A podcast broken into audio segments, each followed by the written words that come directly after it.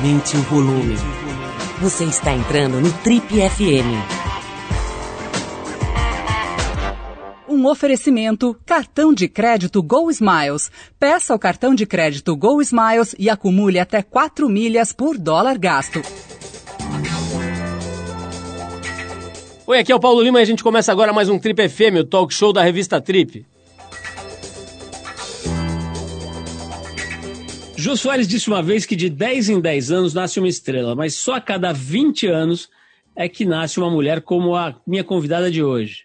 O Jô estava se referindo a ninguém menos que Cláudia Raia, que muita gente acha e de fato é uma artista completa, que se consolidou como das, um dos principais nomes na TV e também nos palcos brasileiros. Ela está comemorando 35 anos de carreira, tendo cantado, dançado, produzido espetáculos de sucesso nos teatros e na TV encarnado personagens bastante marcantes, né? tanto no drama quanto na comédia. Ela fez várias novelas especiais, filmes de cinema também, né? filmes importantes, Quarup, entre outros. Aos 53 anos, ela acaba de lançar uma biografia e segue tendo a pulsão criativa e a ousadia da juventude. Ela sempre fala sobre isso, né? o quanto ela se sente estimulada, criativa e, e trabalhando, né? bombando ainda considerada por muita gente como sex symbol nacional, ela continua falando de, sobre liberdade, sobre liberdade da mulher e principalmente exercendo essa liberdade, né? falando sobre qualquer assunto com muito frescor e com um pensamento bastante original,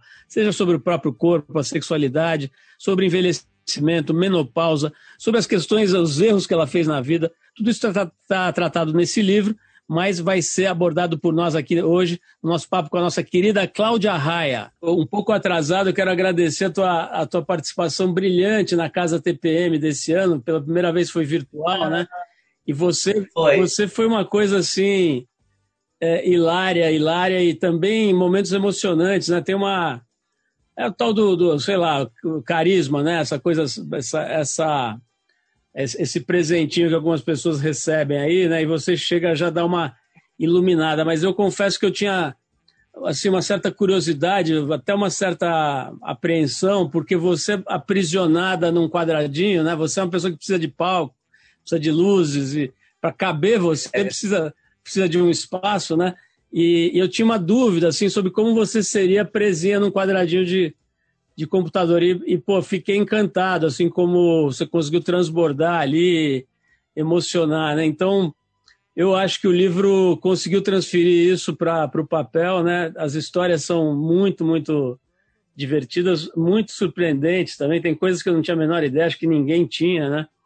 É, é. Então, assim, já de largada, recomendo bastante a leitura do livro, que foi feita em parceria com uma jornalista que é, que é minha amiga há muitos anos, a Rosana Herman, né, que até mais que jornalista, ela, ela, é uma, ela escreve para teatro, para humor, né, há muitos anos, escreve para gente muito fera. Exatamente.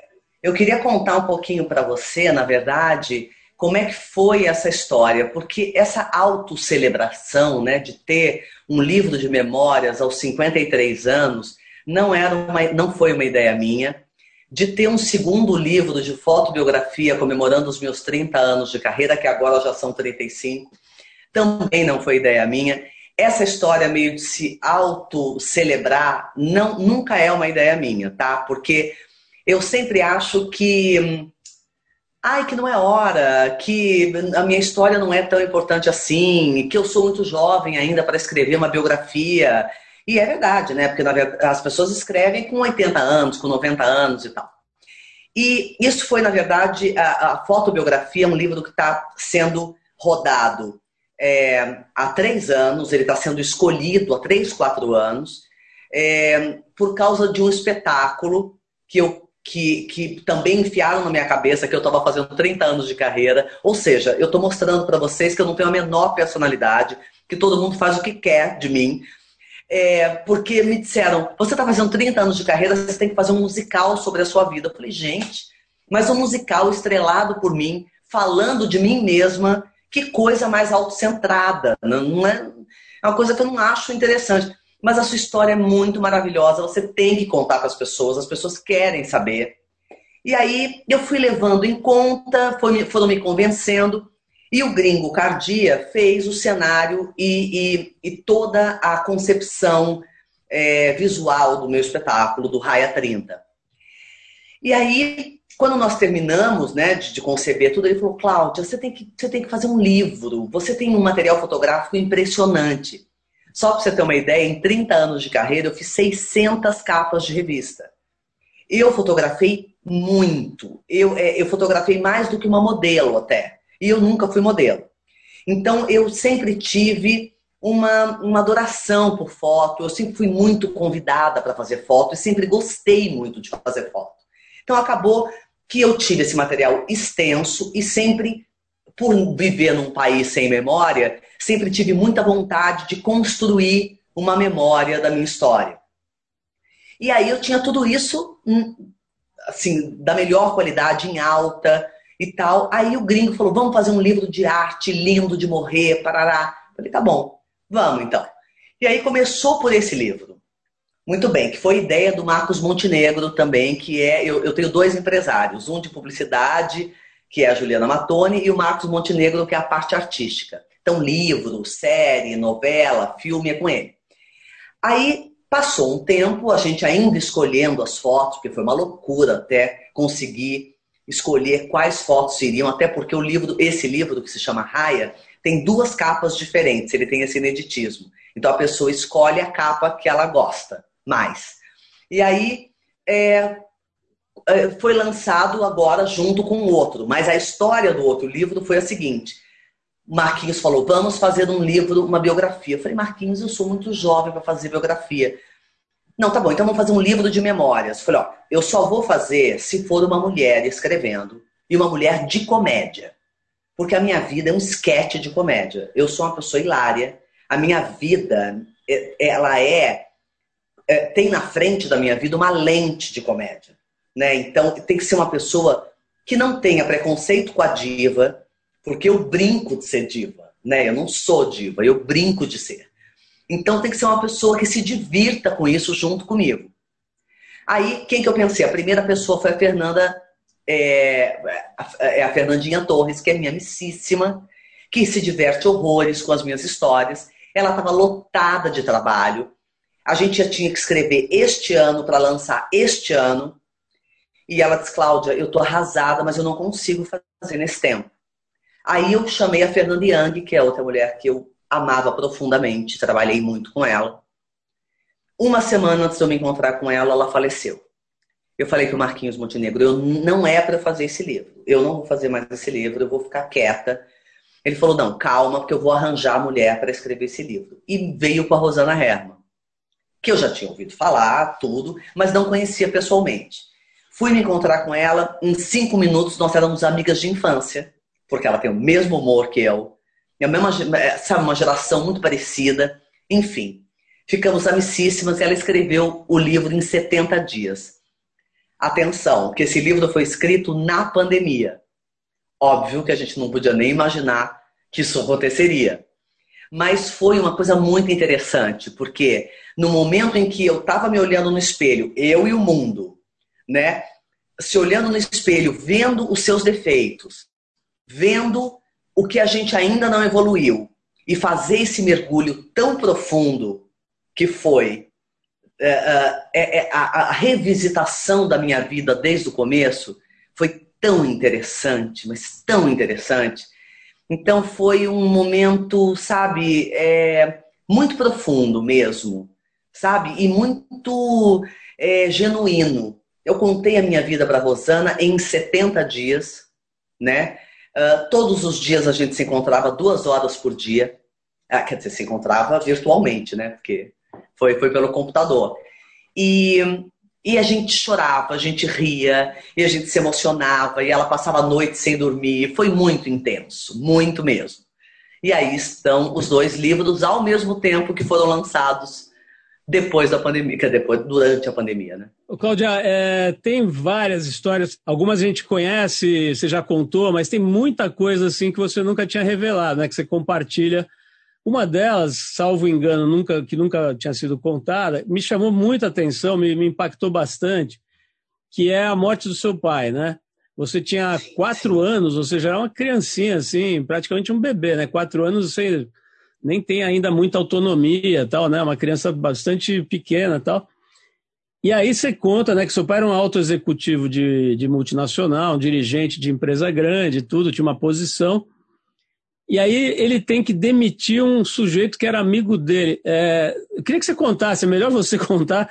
Eu já estou quase contando a história aqui, dando spoiler, mas foi uma, é uma coisa muito forte, assim, né? E, e, e tem esse departamento é, é, espiritualidade, enfim. Conta um pouquinho desse episódio, que é evidentemente um dos mais marcantes da sua vida, né?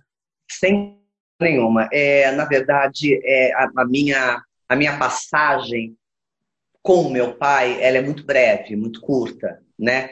Tanto que eu tenho uma foto bebê com meu pai e tenho uma foto que é que está inclusive no livro, né? Que é uma foto que eu tô peladinha assim com três anos de idade e ele tá vindo por trás, que é uma das únicas fotos que eu tenho com ele.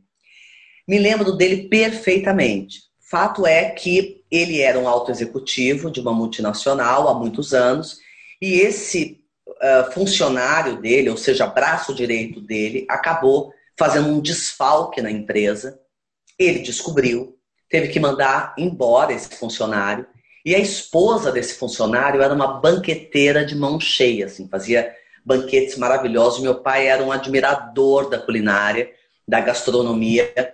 E ela vivia trazendo pratos maravilhosos para o meu pai, fazão, é, pato, enfim pratos maravilhosos, porque ele realmente apreciava. Depois que houve esse episódio, é, ela, muito envergonhada, a esposa dele, traz então um pato com laranja para o meu pai, é, se desculpando pelo ocorrido, envergonhadíssima, se dizendo muito envergonhada pelo que tinha acontecido. E ele então recebe aquele pato, e minha mãe contando depois do jeito que ele comeu o pato, é que foi mais impressionante. Meu pai, tipo, era um cara assim de, de muito boas maneiras, era um cara muito sofisticado, comia tipo asa de frango com garfo e faca. E aí ele se atracou naquele pato e comia o pato com a mão e devorou aquele pato. Que minha mãe ficou olhando, ele não ofereceu o pato para ninguém, só ele comeu o pato inteiro, na verdade. E ele bebia socialmente, assim, bebia um vinho, bebia um uísque socialmente, porque ele tinha muitos eventos sociais pela posição dele. E dali, mais ou menos uns dois meses, ele começou a beber todos os dias. E foi bebendo, e bebendo. E em três, quatro meses ele bebia tudo. Bebia uísque, bebia cachaça, bebia tudo que tivesse. Dali uns seis meses ele bebia, ele chegava com garrafa de bebida dentro do terno, ele foi pego bebendo perfume, ele se tornou um alcoólatra em seis meses. Minha mãe não sabia o que pensava, ele se demitiu da empresa, em um ano ele faleceu de cirrose hepática. Um homem que não tinha nenhum histórico disso, né? é, não tinha nenhum problema de fígado, não tinha nenhum problema de nada, né? Morreu aos 50 anos de idade, uma coisa de louco, assim. Muito bem, uh, foi um choque, minha mãe ficou de um, de um jeito que eu nunca espero ver ninguém daquela maneira. Eu me lembro perfeitamente, tem detalhes no livro que eu não vou contar aqui, são detalhes do dia do enterro dele, do dia, enfim, que, que tá lá para vocês se, se quiserem saber, realmente são detalhes bem impressionantes. E aí depois, mais ou menos uns 3, 4 anos, a minha mãe foi a uma cartomante em Dayatuba. Eu sou de Campinas, sou do interior de São Paulo. Minha mãe foi numa cartomante, minha mãe nem, nunca nem foi disso. Alguém falou para ela dessa cartomante, ela acabou indo para ver se tinha um alento no coração dela, aquelas coisas que a gente faz quando a gente está muito triste, muito desesperado. E eu fui com ela. Eu já tinha, então, seis anos, sete anos, por aí. Uma mulher, assim, bem magrinha, com cabelo grisalho, comprido, bem carinha de bruxinha, assim. E aí, é, é, eu estava esperando, assim, do lado de fora, ela veio pegar minha mãe. Quando ela me olhou, ela disse: Você é filha do tempo, é filha do raio, filha das chuvas. Quem quiser te fazer mal, vai se dar mal. tudo que você precisar, peça ao tempo, que ele vai, ele vai te, te ouvir. Eu, fiquei, eu me lembro perfeitamente da frase dela. E aí minha mãe entrou, eu já falei, credo, né? Eu falei, eu fiquei meio com medinho. Minha mãe entrou, e o que, que ela falou para minha mãe lá dentro? O seu marido foi envenenado espiritualmente. Tinha um trabalho feito no que ele comeu. Foi impressionante, porque a mulher não sabia nada, nunca tinha visto a minha mãe na vida, não sabia de espato nem de nada, entendeu? E disse ele comeu e esse trabalho está enterrado numa figueira, perto da sua casa. Minha mãe quase desmaiou. Saiu de lá branca. A senhora cave que a senhora vai achar fisicamente o trabalho feito pelo seu marido. Bom, minha mãe saiu de lá atordoada. Naquela mesma noite, eu vi ela cavando. Ela não me contou para não me deixar aflita, mas eu fui espiar, porque eu vi do jeito que ela saiu. Eu vi ela cavando, cavando, cavando e não achou nada. Passou um tempo, ela, dona de academia, de 10 academias no interior de São Paulo, era uma grande empresária cultural, então uma mulher sozinha, com duas filhas pequenas, uma guerreiraça parou um dia no banco, botou assim, o, o, o, o carro em cima da calçada, entrou para falar com o gerente, o gerente, dona, dona Odete, a senhora não esquece de pegar os figos da sua figueira que é perto da sua casa. Eu amo figo e a sua figueira está lotada de figo. Aí a minha mãe disse: Não, mas uh, qual figueira? Ele falou assim: a, ela falou assim: a, a, árvore do lado da minha casa. Ela falou: Não, não, a que fica mais atrás da sua casa. Aquela lá não é, não é figueira, aquela é uma jaqueira. A de trás. Minha mãe disse: Meu Deus do céu, eu cavei no lugar errado. Naquela, naquele mesmo dia, ela foi, depois ela me contou, né? Essa parte eu não via, não sabia nem nada, para mim já tinha passado. Ela foi, cavou e achou o trabalho. Encontrou uma caixa com o nome do meu pai, com foto do meu pai, com linha vermelha, preta, caveira, cruz, enfim, todas as coisas. É uma história bizarra, né? Porque a gente acha que isso não existe, né? Mas na verdade, mais do que encontrar um trabalho uh, físico, é o que um pensamento pode fazer, né? Na verdade, o que uma energia negativa pode chegar na outra pessoa e pode destruir uma pessoa, né? O que a gente, a capacidade do nosso, da nossa energia, a capacidade do nosso pensamento, isso é impressionante. Óbvio que ela não procurou mais ninguém, nunca mais ela, ela, ela, ela encontrou essa família, nunca mais ela, ela procurou essa família, nunca, nunca mais nada. Mas fica aí uma lição para gente, né, de olhar sempre aquilo que a gente ingere, tudo que a gente recebe de quem a gente não conhece, porque isso é muito sério. Realmente é muito sério. É uma história muito triste. É muito triste mesmo. É impressionante mesmo. Cláudia, é, virando para um outro lado agora, você. É, uma outra coisa que impressiona, né? É a sua precocidade, né? As coisas acontecem para você. Você vê, você, tá, você viveu essa parte desse episódio que você contou com quatro anos de idade, depois com sete. Com 13 anos você vai para os Estados Unidos, né? Tem toda uma história, como é que você chega lá, recebe uma bolsa, já era uma, uma bailarina de muito talento, já tinha a altura que você tem hoje, tudo, e o corpo bonito. Enfim, você consegue pelos seus méritos e trabalho e tal, você vai para Nova York, né? Uma bolsa de estudos de dança, né? E, você, e acontece um monte de coisa lá, e inclusive dois episódios muito graves também de assédio, né? De violência sexual e o cara te ataca na rua, depois outro vai te. O cara, dono da casa onde você estava hospedada, tenta te, te agarrar e tudo, né? Episódios super punks, né? É, é. E, pô, para qualquer mulher, né? De qualquer idade. Agora, para quem tem 13 anos, né? Então, o que eu queria perguntar para você, Cláudia, é sobre essa precocidade, assim, sabe? Se, é claro que isso aí fez com que você, com 18, 19 anos, já tivesse na Globo e logo tivesse um papéis importantes em novelas, em, é, lá com o Jô Soares na, na, no Vivo Gordo e tudo, mas Quer dizer, obviamente tem um lado positivo, porque você se preparou muito rápido, né? Você acumulou repertórios e habilidades muito cedo. Por outro lado, né, teve sofrimento envolvido, teve um custo alto, né?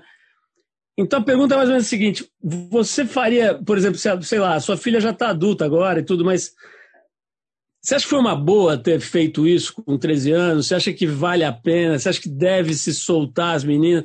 Como é que você, se você voltasse no tempo, você faria diferente alguma coisa?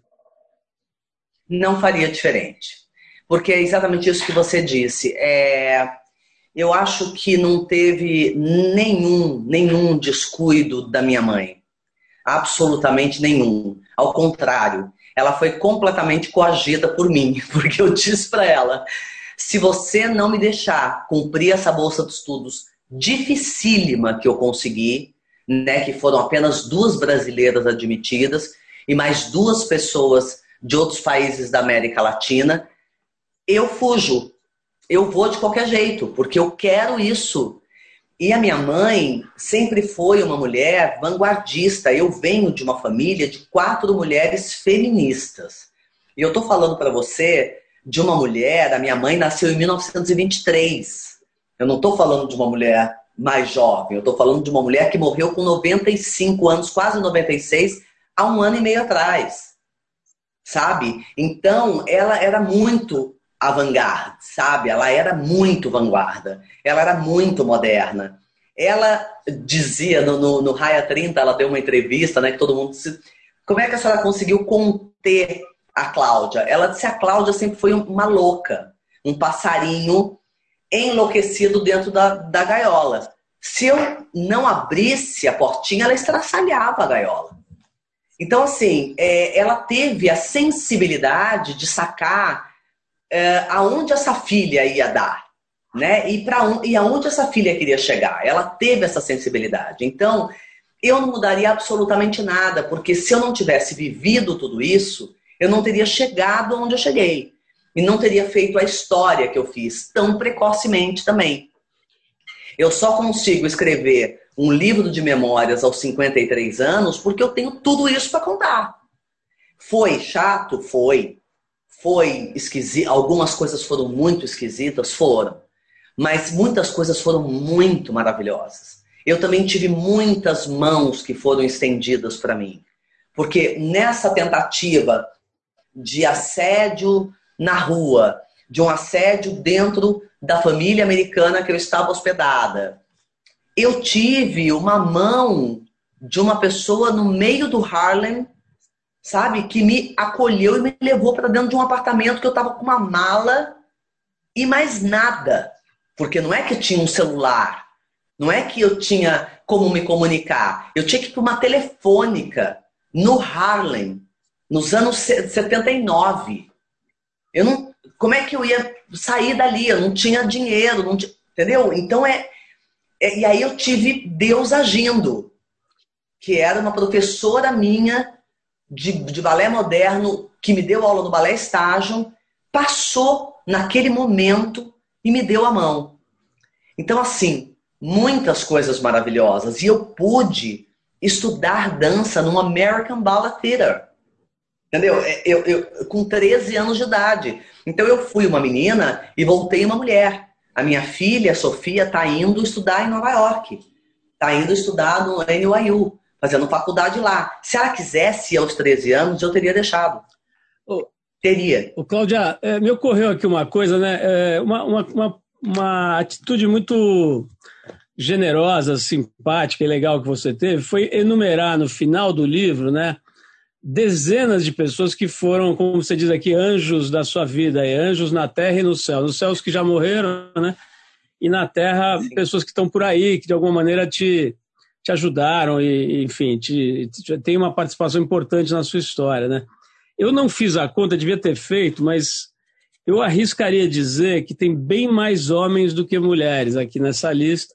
Eu acho que é tipo dois para um, assim. Então, pode ser que não seja, mas tem muito homem, muitas, muitos homens bacanas aqui. Enfim, estou vendo aqui. Vai desde de gente que é, sei lá, o seu cabeleireiro de todo, toda a vida até o Boni, ou Chico Anísio, figuras que todo mundo conhece, Jô Soares e tal. Como é que é, é, é, essa história, sem querer ficar muito, mas essa, essa sua, o assunto da perda do seu pai me marcou muito ali no livro, sabe? Eu percebi o peso disso, né? E, e, e durante toda a vida você vai relatando coisas assim de Lenny Dale, de é, é os próprios caras com quem você casou e tal. Quer dizer, é, sem querer dar uma de psicanalista de botiquim aqui, mas a, essa ausência paterna, o quanto que ela foi modelando as suas decisões, é, sabe? Algumas até, como você mesmo diz, equivocadas, de casar muito cedo, aquele casamento maluco do, do Alexandre Frota. Fala, elabora um pouquinho aí, o que, que você acha assim dessa ausência paterna? Isso te levou a uma busca assim para um certo caminho de suprir essa falta, você acha? Acho que você tem razão, sim. Eu acho que eu, eu adquiri paz também né? Walter Clark é, começou com, com Lenny Dale, que era o pai mais maluco que alguém pode ter. Mais um mestre, um cara que me fez ir para os Estados Unidos, ele que me deu a dica dessa bolsa de estudos, ele que me fez ir para os Estados Unidos, ele que disse: você tem talento e carisma, se você não for uma estrela, eu te mato.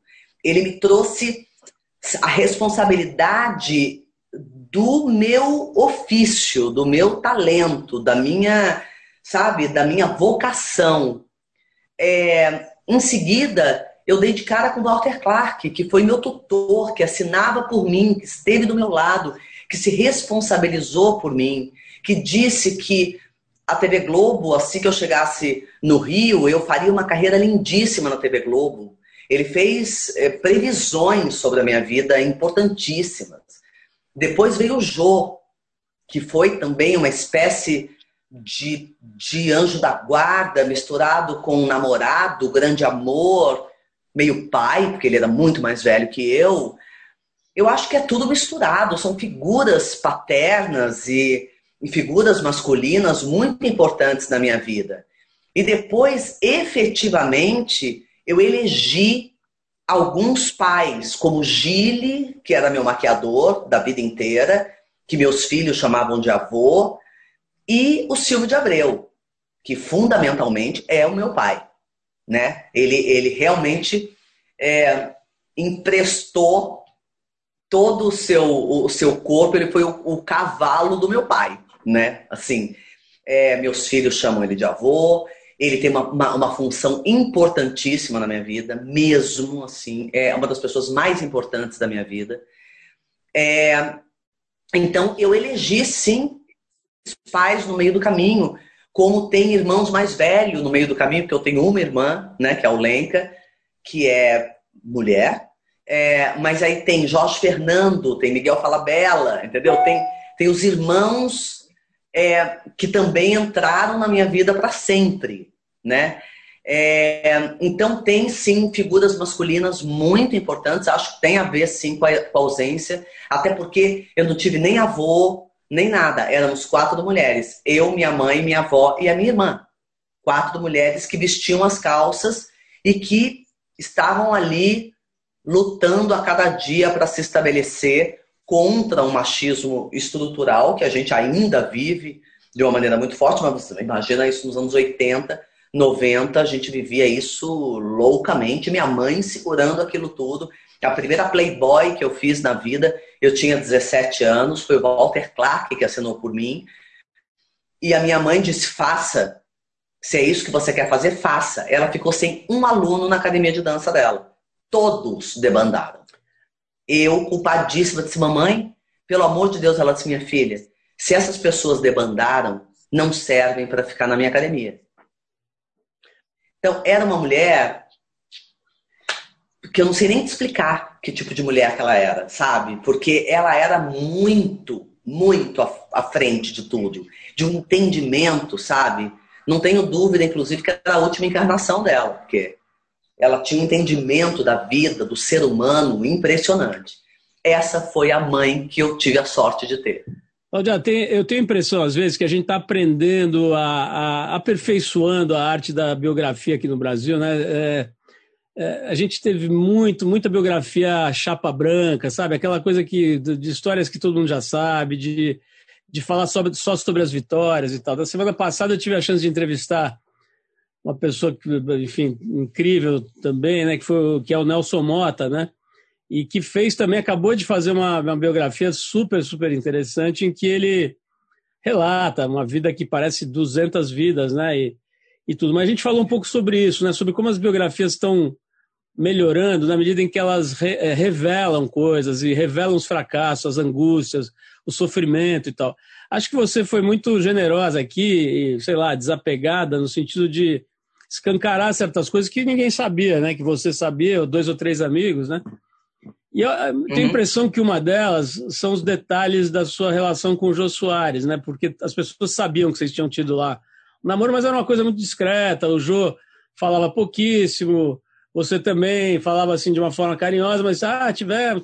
E agora você conta detalhes, e eu, o que mais me chamou a atenção foi ele ter terminado com você por ter, talvez, eu não sei se a palavra certa é essa, mas uma certa dificuldade de lidar com uma situação em que ele tinha cinquenta e tantos anos, você muito mais nova, né? E, e, pelo que você relata no livro, né, o argumento dele para terminar a, a, relação é o seguinte: olha, isso não vai ter futuro e você é muito mais nova, tal. Quer dizer, de uma certa forma, um tipo de preconceito sobre o qual se fala pouco, né? Quer dizer, do, do cara mais velho, né? É, ele mesmo se colocando uma, uma pressão, né? Uma carga ali espiritual, mental então, eu queria que você falasse um pouquinho desse, dessa relação que é muito especial na tua vida. Você fala que foi seu primeiro grande amor e tudo, né? E que tinha uma, uma pressão social gigantesca, né? Pô, o cara é gordo, o cara é mais velho, você é gostosa, alta, magra e tal, mais nova. Conta um pouquinho, assim, para quem ainda não leu o livro, como foi esse momento é, até, até hoje, sabe? Porque as pessoas ficam sempre muito impressionadas que eu tenha namorado com o Jô. Como se é, ele ter, ser um homem gordo fosse a única coisa que ele tem, na verdade, né? E ele é uma das mentes mais brilhantes do país, né? Ele é um homem espetacular, ele é um homem único, ele é um homem de uma inteligência única, né?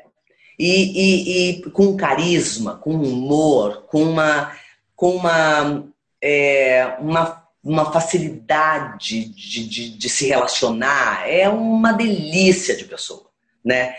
E eu me encantei com esse ser humano. Tinha tido relacionamento com alguém mais velho? Não.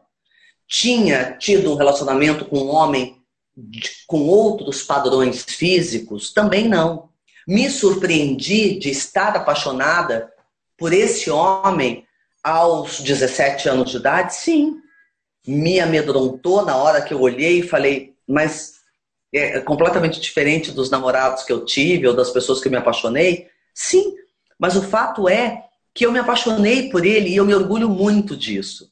Porque isso uh, significa que é muito mais do que um corpo, né? É muito mais do que um padrão de beleza que bom que eu hoje posso contar, contar para as pessoas que eu, aos 17 anos, e não agora que se fala disso, que se fala de corpo livre, que se fala de não preconceito, que se fala de, de, de, de, de gordofóbicos, que se fala disso, não se falava disso na época. Antes era um tabu mesmo, real. E a mulher ser mais nova não era um tabu tá? Porque isso era muito comum, como é até hoje. Né? A mulher ser mais nova não tem problema nenhum, o homem ser mais velho. O que o Jô enxergou, e eu acho que com uma maturidade excepcional, por isso que ele é o homem que ele é, é o quanto que ele iria sofrer caso eu olhasse para o la lado e enxergasse um Alexandre Frota e quisesse me casar com ele. Que foi exatamente o que aconteceu. Claro, eu não sei se eu tivesse ficado com o Jô, eu teria olhos para o Alexandre Frota. Talvez não. Mas um pouco mais para frente, talvez as diferenças de idade, principalmente, começassem a bater.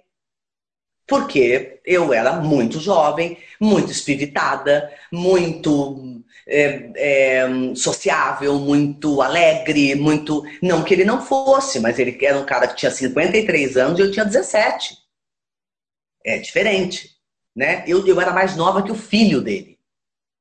Então, ele teve uh, esse peso caiu sobre as costas dele e ele disse mais ainda.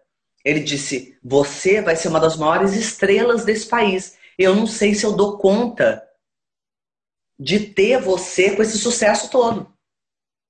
Ainda teve a humildade de dizer isso. Porque podia também nem, nem falar sobre isso, mas falou. Porque ele disse, a primeira vez que ele me viu, que ele foi me assistir no Line, ele falou: de 10 em 10 anos nasce uma estrela, mas de 20 em 20 anos nasce uma mulher como você. E, e um talento que eu só vi na Broadway. E aí, é, tudo isso que ele disse teve um grande peso na decisão dele.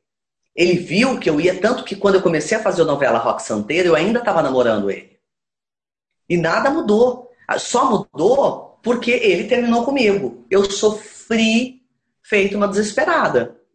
Porque efetivamente era o homem da minha vida. É, é foi, sem dúvida nenhuma, o meu primeiro grande amor. Mas é, digo para você hoje que ele tomou a decisão errada? Acho que não. Acho que ele tomou a decisão certa.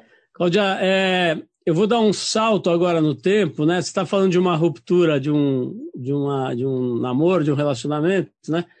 Eu vou lá para agora mais recente, um tempo mais próximo, né?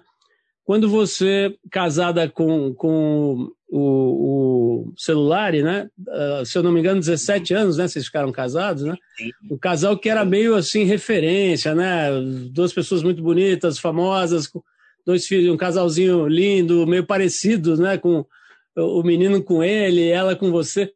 Enfim, era, era uma coisa assim meio referência, digamos, né, de casal e tal. É, um, um, aspecto, nós estamos aqui há 36 anos entrevistando pessoas e tal, e um aspecto que sempre me intrigou muito, assim, é essa relação com a exposição, né? Tem um lado que deve ser fantástico e, e milhões de, de, de privilégios e benefícios, mas a gente sabe o custo que tem, né? Só de conversar com as pessoas você já sente, para alguns é um custo, inclusive, insuportável, né? Existem casos de suicídios, muitos casos de suicídios de pessoas famosas, e, e drogas, e, e, e, caminhos de fuga, né? Então fico pensando assim, para qualquer, qualquer caboclo que está se separando aí de uma, de uma namorada ou enfim, qualquer relacionamento de uma pessoa que não é conhecida já é uma dureza, já é um sofrimento, já é difícil de lidar. Imagina com milhões de pessoas analisando cada lance, né, querendo ver fotos e tal. Então, assim, como é que foi esse, esse período nesse aspecto? Quer dizer, dá vontade de você sumir quando você está vivendo um drama pessoal, uma separação, que por mais amigável que seja, sempre muito difícil, né? É, esse aspecto da visibilidade excessiva não é meio mortal numa hora dessa? É, super. Claro que é. Dá vontade de sumir? Dá. Porque você está completamente fragilizada. Todo mundo quer saber de tudo. Todo mundo aborda os seus filhos na escola, tanto que a gente já estava separado desde dezembro.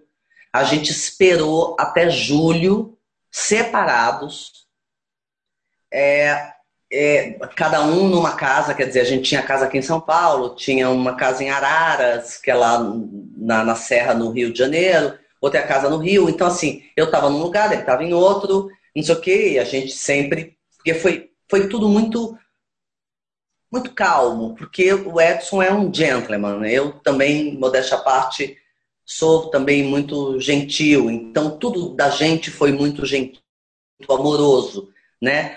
É, e aí, ninguém percebeu nada. Nem a minha família sabia. Ninguém sabia de nada. E a gente segurou até julho para que as crianças pudessem sair de férias, para que a gente pudesse contar para eles, para depois a gente comunicar à imprensa.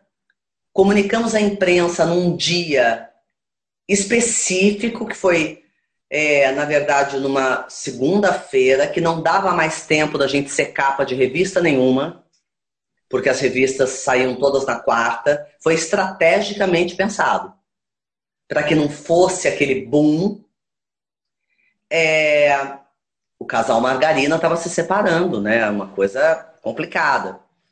Uh, a gente, eu estava fazendo uma novela, estava fazendo a novela Tititi, É, os meus filhos, eu coloquei meus filhos na nossa casa de Araras, eu fiquei lá, indo e voltando, indo para gravar e voltava. É, e as coisas foram bem atenuadas assim por nós, pela nossa assessoria de imprensa, que na época era o Mário Fernando Canivelo, que é uma pessoa que eu amo, que é meu amigo pessoal, íntimo, que fez as coisas brilhantemente. E e a gente ali tentando se segurar, tentando segurar as crianças, tentando segurar a ansiedade dos amigos, tentando segurar a nossa família, né? Sempre tudo com muita elegância, com muito carinho, com muito tudo, mas eh, você acha que o mundo desmoronou na sua cabeça e que você que, que isso nunca vai passar. E vai passar, né? É que a gente não sabe que vai passar, mas vai. Mas foi um momento muito difícil. E eu acho que o pior momento da minha vida foi quando a gente contou para os dois, para os dois, para as duas crianças. Isso foi o pior momento da minha vida, mesmo, né? É, que o Enzo era mais velho, né? Tinha 11 anos, 12. A Sofia tinha 5, 6 e ele dizia meus pais não meus pais não não é possível não é possível porque assim era é uma coisa era uma coisa tão amorosa tão que não, não tinha da onde sair né?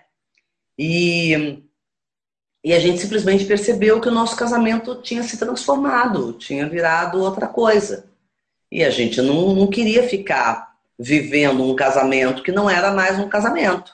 A gente foi se dando conta disso né?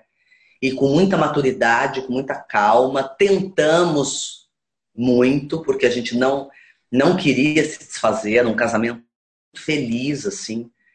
É, mas chegamos à mesma conclusão ao mesmo tempo, o que é muito interessante, porque podia ter acontecido só de uma parte, mas não, aconteceu ao mesmo tempo. Então foi foi menos traumático né? Mas óbvio, né? Quando os meus filhos seguraram bem, porque a gente levou muito bem isso, mas foi muito sofrido para eles. É, é, muito ruim, né? É chato. E quando você é uma figura pública, é muito pior, né? Porque aquilo, aquilo se potencializa, né? E fica de um tamanho que você fala, meu Deus do céu, que horas que as pessoas vão parar de falar disso? Porque assim, que a coisa se estende, né? se estende. E quando as pessoas não sabem, quando não tem sangue, não tem traição, não tem um barraco, quando não tem. Né? E eu, como nunca fui envolvida em nada de. Nem o Edson, as pessoas falam, mas por quê? Quem traiu quem? Quem sabe? Quem comeu quem na, na, na, na, dispensa, sabe assim? Porque tem que ter um barraco, um sangue, uma coisa.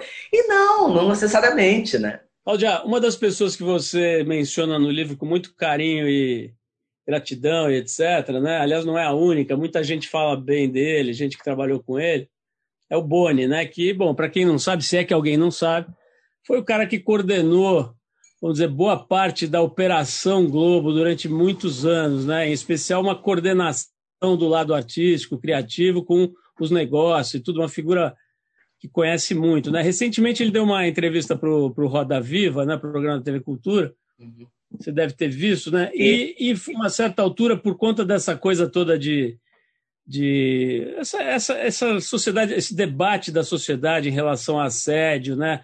Assédio sexual, assédio moral, tudo isso está muito em pauta, né? Uhum. E foi perguntado para ele sobre isso na Globo e ele disse: Olha, eu fiquei lá, sei lá, não me lembro agora, 40 anos, sei lá, 30 anos, é, a mim nunca chegou nada disso. Se tivesse chegado, eu teria apurado, teria não sei o quê. Quer dizer, ele nunca, segundo ele, nunca viu nada desse tipo. Né? Aí você, enfim, vê aí coisas, né, aquela questão lá do José Maier, e, e, e volta e meia aparecem coisas nesse, naquele ecossistema da Globo que vem à tona aí, mulheres.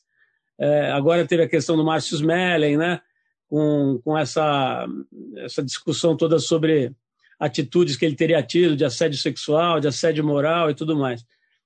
Você com 13, começou com 13 anos na carreira, com 17, 18 já estava lá no Vivo Gordo, né? Me corrija se eu estiver errado, mas já estava com um papel importante numa das maiores atrações da casa, né? O Jô Soares era uma das grandes uh, tesouros lá da Globo, com aquele humor uh, incrível dele, que na época dominava, né? O, o a, a, mídia e tal. Quer dizer, é, bom, e você com essa sexualidade aflorada, né? Você mesmo se, se autodenomina transarina libidinosa. Né? Você cunhou essa expressão genial, né? Quer dizer, nunca teve, nunca teve muito problema com essa coisa da sexualidade. Me conta um pouquinho assim, como é que, como é que foi para você, dentro do ambiente profissional, essa coisa do, do, do mundo coordenado por homens, né? E lá nos anos 80, 90, de forma muito radical, isso não era nem escondido, né? Isso era meio institucionalizado, assim, fazia parte, ela pegava bem, né? Ser desse jeito para os homens da época.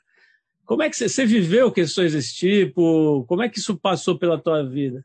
Olha, é, bom, primeiro falar do Boni é, é realmente com muito respeito e com muita gratidão por ele ter me colocado no lugar que ele me colocou, ter me visto, uh, ter me, me, me deixado fazer o caminho correto, não, não ter permitido que eu pulasse etapas, né? Ou que uh, me lembro que no Vivo Gordo, quando o Jô mudou o meu nome, que era Maria Cláudia Raia, ele mudou para Cláudia Raia, antes de estrear, é, alguém da direção da Globo falou, mas a gente tem que colocar como participação especial e tal. O Jô disse, não, é, deixa ela conquistar o público dela.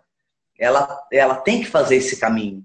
Em seguida, a pessoa que tomou conta de mim foi o Boni, né? E, e sempre foi assim né? Sempre muito atento, não só a mim, a todos os artistas que estavam na casa, porque realmente tinha alguém que tomava conta dos artistas. E era ele, né? então, assim, eu fui muito, muito, muito olhada por ele, sabe? Muito chamava atenção, me dava dicas, sabe? Sempre muito presente. Por isso que ele é uma pessoa tão importante na minha vida. Né? E ele está nos dois livros, ele, ele escreveu no meu livro, na fotobiografia tem, tem, tem. Ele escreveu um texto ali também, lindo, por sinal. Então a gente tem assim um amor genuíno, sabe? Mesmo. E eu vou te dizer um negócio. Eu passei, né, pela por essa fase toda, é, onde ser machista era um troféu, né? Ser machista era muito bacana. Quem não fosse estava completamente deslocado. Eu não ouvia esse discurso. Se ele acontecesse em volta de mim, eu passava por cima. Eu sempre fui, como eu te disse, uma feminista. Eu venho de família feminista. Essa é a minha estrutura. Quantas e quantas vezes eu entrei para pedir patrocínio a, um, a, a uma empresa, um patrocinador, porque desde os meus 19 anos eu produzo os meus espetáculos e produzo outros espetáculos que eu não faço. E quantas vezes tinha um olhar de curiosidade em conhecer a Cláudia Raia, a gostosona da TV, ou isso ou aquilo, e eu falava, meu querido, é o seguinte, meu projeto é esse, esse, esse. Eu, eu queria saber do Trela. E eu, como eu sou muito grandona, eu acho que eu promovia um certo medo nas pessoas, né? Porque entrava aquela cavalona, entendeu? Com a voz grave, com decisão, a pessoa fala, peraí que eu capaz de levar um soco aqui dessa mulher. Então, não tinha essa coisa explícita. Na TV Globo, eu nunca ganhei nenhum papel tendo que dar para alguém todas as vezes que eu passo por aquela roleta, por aquela cancela na TV Globo, juro por Deus, todas as vezes, em 35 anos que eu atravesso aquela cancela, eu penso. Muito obrigada por eu não nunca ter aberto nenhuma concessão aqui dentro para trabalhar aqui esses anos todos. O que eu consegui aqui foi com o meu trabalho, foi com o meu talento, foi com a, as relações que eu criei aqui dentro, que são muitas, e é de muita amizade, e é de muito respeito. Então, realmente, eu não tive que ter caso com ninguém, eu nunca tive que fazer teste de sofá. Aliás, me perguntaram isso em algum momento. Você algum dia teve que fazer o teste do sofá? E eu, óbvio que eu respondi não, né, gente? Porque não tem nenhum sofá que eu caiba. Então, assim, é, não, não fiz mesmo, não é a minha, não é assim que eu gosto de trabalhar. Se alguma coisa me interessar, eu vou resolver fora do meu trabalho, nunca vai ser ali dentro. Então, eu não passei por isso. Se eu disser para você que eu passei, eu estou mentindo. Né? Eu não passei por isso, eu não fui assediada. Se esse discurso estava sendo permeado em volta de mim, eu fingia que não era comigo e eu passava para frente, mas assim, explicitamente, que alguém chegasse para mim e dissesse: Olha, vamos sair hoje à noite, se você sair, o papel é seu. Isso nunca aconteceu. Nunca. É, você citou uma coisa na sua resposta que, que eu quero abordar, que é o seguinte: é muito conhecido nos consultórios de psicanálise, né? O medo que as mulheres bonitas, especialmente as altas e, e, e, bonitonas e gostosonas e tal, exercem sobre os homens, né? Eu já entrevistei várias é, mulheres que têm mais ou menos esse perfil e elas falam abertamente, né? Que elas, algumas têm até problema, né? Porque os caras não chegam perto, não, não abordam, é. É, ficam com medo mesmo, né? Então, a pergunta é muito objetiva. E, aliás, aliás, no livro você relata, não, não sei se tem a ver com isso, mas você relata que você só faltou amarrar o Edson celular no, no apartamento, né? Porque ele, ele não tomava a iniciativa e você queria loucamente agarrar ele, né? Você foi até chorar para sua irmã, perguntar o que, que você fazia para algum amigo. E ele ficou quatro, cinco, sei lá quantos encontros ali. Não, veja bem, espera um pouco. Você teve, foi homenageada com muitas brochadas? Quer dizer, muitos homens chegaram na hora e amarelaram? Fui homenageada com muitas brochadas, mas eu sempre tive muito carinho com os homens, porque eu acho uma coisa que agora eu vou te dizer, eu acho que você vai curtir. O nosso brinquedinho é de abrir, o de vocês é de armar. É muito puxado. Não é fácil um brinquedinho de armar. Então eu tenho muita é, tenho mesmo um, um, uma, um respeito, sabe, pelo órgão masculino. Eu acho uma, uma é bravo, sabe, essa essa essa ereção. De verdade eu acho isso. Tô te falando porque eu acho realmente um milagre mesmo. Porque nós mulheres, eh, a gente tem uma vida, pelo menos nesse aspecto, uma vida muito mais uh, calma, né? muito menos muito menos uh, muito menos demanda do que vocês, né? Nesse aspecto, porque todo o resto vocês estão maravilhosos assim, a gente está lá na relação e é menstruação, e é menopausa, e é parto, e é amamentação, Aff Maria, é tudo muito puxado. Mas em relação à ereção, que tem a ver fundamentalmente com o estado emocional, a cabeça do cara, o dia que ele passou, e não necessariamente com o tesão que ele tem na mulher, e, e, e, e do, no que ele está sentindo naquele momento. Eu já presenciei, já vi muitas vezes o cara tá morrendo de tesão e não conseguia uma ereção. Entendeu? Então, isso é. Tem que ser entendido pela mulher mesmo. Como eu acho também, sexualmente falando, que a mulher ela tem que dar o caminho das pedras para o homem. Porque o órgão masculino, ele é para fora e ele é meio tudo meio parecido.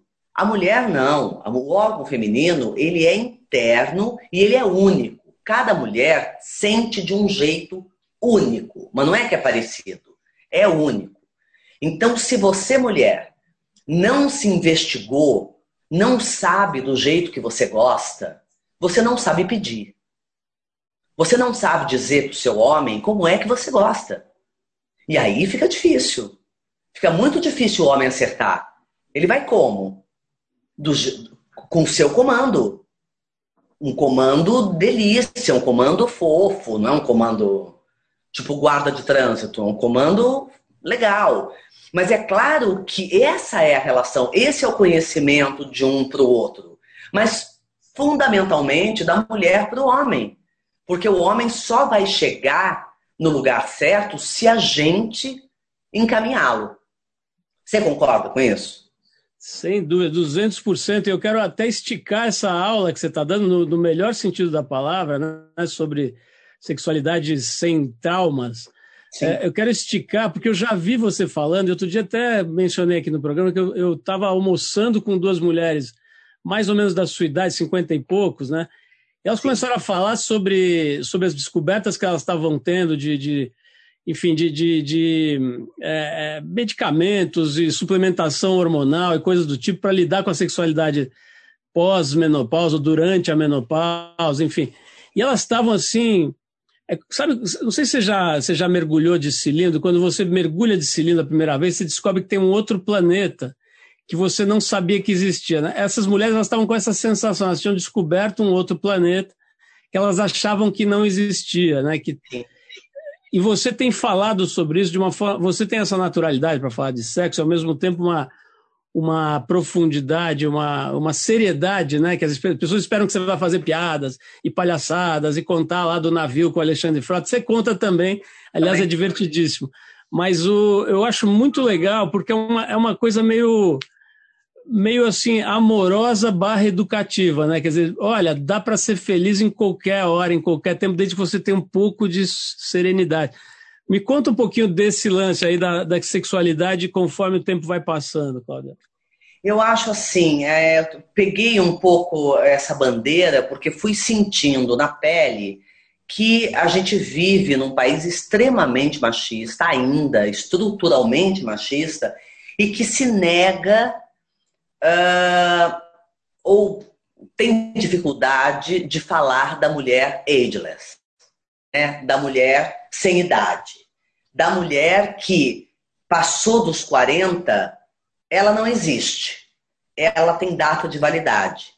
Ela, ela expira quando ela para de ovular, como se ela não servisse para mais nada, né? Aí o homem vai procurar a novinha porque é isso, a estrutura geral é essa, né? E essa mulher que está passando por, por uma bomba hormonal, porque é a mesma bomba de quando ela menstrua, é a mesma coisa. Só que quando ela menstrua, tem um monte de gente falando como é que vai ser. E quando ela vai entrar na menopausa, ninguém fala porra nenhuma. Ninguém fala nada. Nem os médicos falam. Quer dizer, a mulher começa a ter um monte de sintoma. Eu vou falar aqui vários, não necessariamente que eu passei, tá? Mas é que eu tenho ouvido, porque eu virei um pouco uma porta-voz desse assunto. Então tenho ouvido mulheres que ficam absolutamente sem lubrificação, secas e que não conseguem transar mais. Mulheres que ficam com, com incontinência urinária e que ficam fazendo xixi na calça, tipo tal é, mulheres que ficam com a, com, com a pele completamente ressecada, cra, craquelada, se sentem feias, horrorosas, os maridos não conseguem transar, tentam uma, duas vezes, não querem nem saber o porquê, larga essa, pega uma novinha, é uma loucura.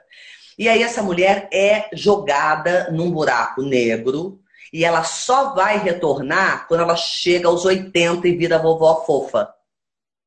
Então essa mulher, ela, ela simplesmente ela desaparece, né? Já tem os filhos criados, um casamento falido, na maioria das vezes, né? Uh, um casamento que ninguém mais transa, ninguém faz mais nada. É, essa mulher que é achincalhada o tempo todo não pode usar roupa curta, o cabelo não pode ser mais comprido porque você não tem mais idade para usar cabelo comprido, você não tem mais isso, você não pode, não tem mais idade para ter um novo namorado, você não tem mais idade para abrir um novo negócio ou para mudar de profissão, a sua vida já está já, já está estabelecida como se você tivesse fadado ao fracasso. Se você decidiu que você vai ser dentista, você morrerá dentista. Se você quiser abrir uma bakery, se você quiser abrir uma loja de doce, você não pode, porque você passou dos 50 anos. Então é uma loucura esse esse é, é quase que um medo do poder dessa mulher. Porque essa mulher, fundamentalmente, não precisa mais de homem. Assim, da figura né, do marido sustentando, não precisa. Na maioria das vezes, essa mulher está estabelecida com os filhos criados, ela tem o poder de compra, ela tem o poder de decisão, porque quem manda na, na, nessa família é a mulher, vamos trabalhar na verdade, não é o homem, é a mulher. Então, o poder de decisão está na mão dessa mulher. Então, é como se o homem não, não quisesse, uh, é, é, não, não quisesse entender e aceitar o poder dessa mulher. Então, ele achincalha ela, ele derruba essa mulher para vir com uma novinha que é ainda inexperiente, é ainda com pouca opinião, insegura, porque é, né? A gente é quando a gente é mais jovem. E aí, pronto, que aquilo ele domina. Essa mulher ele não domina. E aí eu começo a pensar, essa mulher chega no ginecologista e fala: Olha, eu tô com isso, isso, tô fazendo xixi na calça, tô seca. Ah, é a menopausa, é assim mesmo. Como assim é assim mesmo? Quer dizer que você, vai, você está fadada ao fracasso, você está fadada a sofrer, a passar a sua vida sofrendo de calores, de, de, de, de se sentir mal, de se sentir tonta, de fazer xixi na calça, de estar tá seca, de estar tá de estar tá se sentindo a pior mulher do mundo, seu marido dizendo que você é uma merda, e aí você é assim a menopausa. Bom, então é melhor a morte, né? Porque isso aqui é uma tristeza viver assim. Então eu resolvi, uh, e eu não sou uma mulher que vivo isso, porque eu nunca permiti viver isso, porque você tem um homem que fala assim comigo, amor, na mesma hora eu abro a porta e falo, tudo de bom. Vai embora. Tá? Isso é o meu jeito, né? Do mesmo jeito que eu joguei a coruja na cabeça do, do moço que tentou me assediar. Esse é o meu temperamento. Mas as mulheres que não conseguem fazer isso por mil motivos, porque aqui ninguém está aqui para julgar ninguém, é, às vezes vivem uma vida que não conseguem fazer isso. É, aí fica difícil viver, é ruim, entendeu? Então eu resolvi falar sobre isso levantar essa bandeira. Acredito no ageless. Acredito que a mulher é linda em qualquer idade. Acredito na beleza em todas as idades, com qualquer corpo e com o corpo que você quer ter. No momento em que você quer ter, com o cabelo que você quer ter, com a roupa que você quer vestir. Então, é esse o discurso. E o sexo, ele está dentro disso. Porque você vai parar de transar você vai parar de gozar?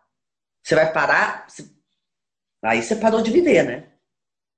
Então, não. Por que, que o homem goza até sei lá quando? Por que, que tem o Viagra para o homem e não tem um apoio para a mulher? Por quê? Tem que ter. Cláudia, a gente vai, vai ter que terminar, mas eu, eu fico feliz porque quem está ouvindo e está gostando tem o, o, livro, né? Pode buscar no livro as histórias maravilhosas que você conta, 200 mil outras histórias. Né? O livro, para quem não sabe, chama-se Sempre, é, Sempre Raia, Um Novo Dia, né? o livro de memórias da Cláudia Raia, escrito em parceria com a Rosana Herman, nossa amiga querida. Mas, Cláudia, é, bom, tem a, a história do, do, da lua de mel com o Alexandre Frota, que é deliciosa, né? ele joga os chapéus dela no mar, aí ela manda ele embora. Depois tem, tem uma história que é bastante difícil na tua vida, né? Que uma escolha errada, que você diz isso no livro, né? Que aquele apoio ao Fernando Collor, tudo isso está tá bastante aberto, está né? Tá totalmente aberto o que você sentiu. Você até usa um recurso interessante, né? você mesmo se entrevista é. ali sobre essa questão do Collor e, e tal, né? Um, um, erro, como você diz aí. Mas a minha última pergunta não não está no livro, que é o seguinte: nós estamos vivendo de novo né, um momento muito difícil no país, né? Assim, para variar, né? Assim, é, basicamente o que a gente viu a vida inteira aí é, mas esse é o momento, talvez, sui generis, né? Em que realmente você, você abre o jornal e tem coisa que você pensa que é piada, né? Que é brincadeira, que é mentira, que é, sei lá, pegadinha do malandro, né? E é todo dia, né? É, eu queria que você dissesse, assim, como cidadã, artista, observadora da sociedade e até ativista aí nesses temas que você acabou de falar, que perspectiva você vê para a gente nesses próximos dois anos aí, Cláudia? Você acha que a gente está indo realmente para um para uma vala sem fundo, às vezes dá essa impressão, né? Ou, sei lá, o que, que você vê aí de perspectiva para o Brasil? Olha, eu primeiro queria deixar claro que eu não sou petista. Eu jamais votei no PT. Jamais votei no PT. Então, é só para deixar claro que todo o Brasil inteiro acha que os artistas todos são do PT. Eu não sou, tá? Aliás, eu não tenho partido. Se eu fosse se eu fosse me colocar, eu diria o quê? Que eu sou centro-esquerda? Talvez. É, mas prefiro nem dizer, porque eu olho para o meu país uh, com, com carinho. Eu olho para o meu povo com, uh, com tristeza, na verdade. Porque é um povo maravilhoso. É um povo guerreiro. É um povo que não aprendeu a votar ainda, porque nenhum de nós sabe votar, porque ninguém ensinou. Porque ninguém disse como era. Porque nós não temos uma educação política. Não temos. Nenhum de nós tem, na verdade. Né? Principalmente as pessoas que não têm o acesso que nós temos. Mais ainda. Né? É, eu, a cada dia que eu acordo, eu vejo uma frase que é mais uma punhalada no meu peito. Em relação à cultura, eu não sei nem o que te dizer. Que a cultura está morta, esfaqueada, enterrada. Enterrada não, porque a gente vai desenterrar isso e a gente vai conseguir se levantar e todo mundo de mão dada e a gente vai ficar de pé em algum momento, até porque é sempre nos momentos de crise a nossa criatividade fica ainda mais aguçada e a arte é um ato político e a gente vai continuar tendo, vide essa pandemia, que todo mundo falou tão mal da arte, né? Este governo fala tão mal da arte, todo mundo fala tão mal da arte, e foi a arte que nos salvou nessa pandemia. Né? Se nós não tivéssemos os filmes, as séries, os livros, as lives, a música, nós estaríamos todos perdidos no mundo inteiro. Então, eu sou uma pessoa positiva. Eu acho que quem vai tirar a gente do buraco é a consciência do povo. O povo está despertando. O povo está entendendo tudo o que está acontecendo. Essa pandemia veio para abrir os olhos da gente. Não só para o governo ou para os líderes mundiais, né? porque não é só aqui o problema. O problema é mundial. Né? Como para uma coisa espiritual muito maior. Veja bem essa reflexão que eu vou fazer agora. O, a humanidade vem destruindo o pulmão do universo. E veio então um vírus que destrói o pulmão da humanidade. Isso é muito significativo. A gente tem que prestar atenção nisso. E nós temos que mudar isso. E está nas nossas mãos. Não está nas mãos de fulano, cicrano, porque as coisas passam. Tá aí o Trump, passou. Chegou o Biden. Tal, talvez ele seja a melhor pessoa, talvez não. Mas o Trump, com toda certeza, não era. Então, você entende? Vai passar. Vai passar e virá outras coisas. Mas o que não passa, na verdade, é a força do brasileiro. É a, a, a força de trabalho, a alegria, a, a volta por cima. Porque se tem uma coisa que a gente sabe fazer é dar a volta por cima. E eu acho que a gente vai conseguir dar mais uma vez a volta por cima. Cláudia, olha, se depender da gente, nós vamos estar torcendo para você superar a marca da sua mãe, né, que faleceu com 95 anos, que você pô, tenha que ser, sei lá, batida a tiros com 140 anos. Tomara! e porque você faz é muito importante essa tua essa, esse esse combo né que você representa que tem uma coisa física né, e, e, da dança corporal e tal, mas tem, um, tem uma coisa também é, é, é, de dentro, né, essa capacidade de comunicar, de falar, de, de não ter travas, né, de não ter barreiras, é uma, é uma força, né, um poder que quando você usa, principalmente quando você combina os dois, é implacável. Né? Eu vi isso muito claramente na, na Casa TPM, né? quer dizer, uma mistura de humor com um pensamento original e essa força visual também, né? Isso tudo é muito legal, acho que isso que encanta, né? Desde os 13 anos a todos nós. Então, obrigado aí pela tua trajetória toda, pelo papo, pelo tempo, mas principalmente pela, pela história, né? Pelo tudo que você está construindo. Ainda tem muito pela frente, você é muito nova, né? 53, é isso? 53, né? A tua idade? 53, vou fazer 54 agora, em dezembro. E para te dizer que é o seguinte, esse, esse livro, esses dois livros, eles são o meu primeiro ato. Tem o segundo ato e tem o grande finale. Então dizem, né, como em qualquer musical, em qualquer peça, o segundo ato é sempre melhor que o primeiro. Então, rumo a ele.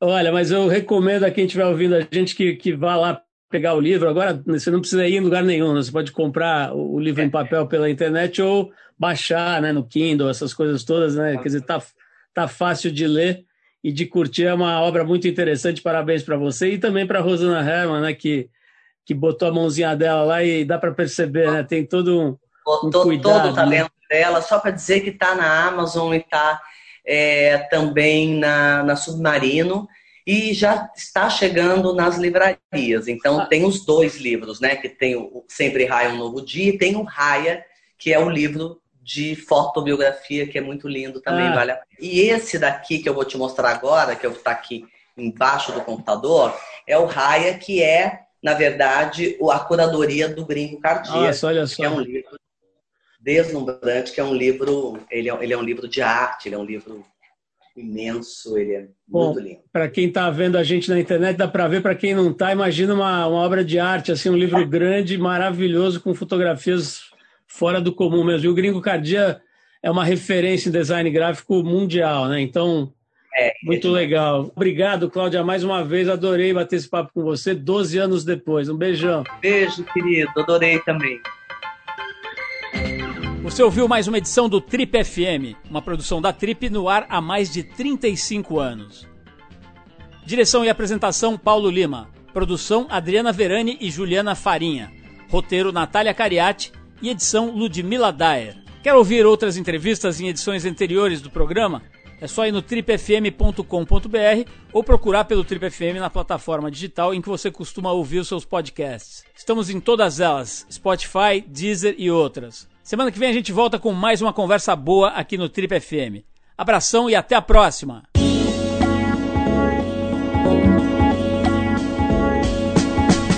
Você ouviu Trip FM.